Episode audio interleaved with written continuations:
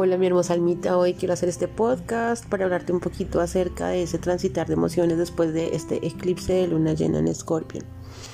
Varias personitas me han dicho, bueno, ¿qué pasó? Me siento así, tengo la energía al piso, me duele el cuerpo, estoy muy cansado, estoy muy cansada.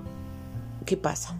Si tuviste la oportunidad de escuchar el anterior episodio que hice mm, con respecto al transitar de este eclipse, pues puedes darte cuenta que esta es la consecuencia de ese eclipse, lo que estás sintiendo, en tu corazón, estás sintiendo en tu plexo solar, y es mm, sacar los asuntos pendientes de tu cajón, de tu mesita de noche. A veces tenemos temas por sanar, conversaciones pendientes, tenemos em, algo ahí guardadito, que son nuestras sombras y que las tapamos para que nadie las vea, inclusive de nosotros mismos las escondemos. Y llegó el momento de sacarlas a la luz. Y no necesariamente porque tú la quieras sacar, es que van a salir a la luz esas cositas eh, que están guardaditas ahí y que son necesarias que salgan a la luz para que tú misma puedas darte cuenta, tú mismo puedas darte cuenta de que eso es lo que te está impidiendo muy seguramente avanzar en un camino eh, ya sea laboral o en pareja o en tus relaciones interpersonales y que hoy gracias a ese eclipse estás pudiendo ver, estás pudiendo observar. Entonces la invitación del día de hoy es que seas vulnerable, que te permitas transitar esa emoción, que no le pongas más eh, títulos, que no le pongas rótulos, que no digas, ay, o no busques excusas para, para, para poderlo ver de frente. Eh, al contrario, hoy desde tu corazón, entiende lo que está sucediendo contigo, entiende de dónde viene mm, esa sombra, cómo puedes transitarla.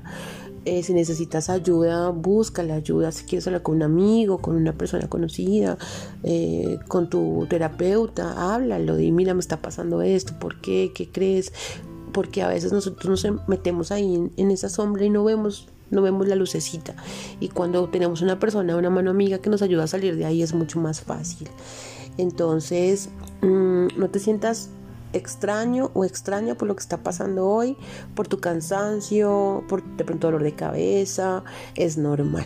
Es normal eh, después de este mm, evento astrológico que nos está invitando a que nuestras sombras salgan, que las veamos, que las abracemos, no juzguemos más nuestras sombras, a veces como que mm, juzgamos el sentirnos así, no nos permitimos sentirnos así y es perfecto ser vulnerable, es perfecto pedir ayuda, es perfecto rendirse, es perfecto decir no pude más, necesito que alguien me dé la mano, se vale se vale. Como tema personal les cuento que ayer y hoy he estado muy movida hoy me tocó cancelar algunas consultas porque no era responsable conmigo misma ni con la persona que eh, iba a recibir el apoyo terapéutico que me presentara con mis hombres.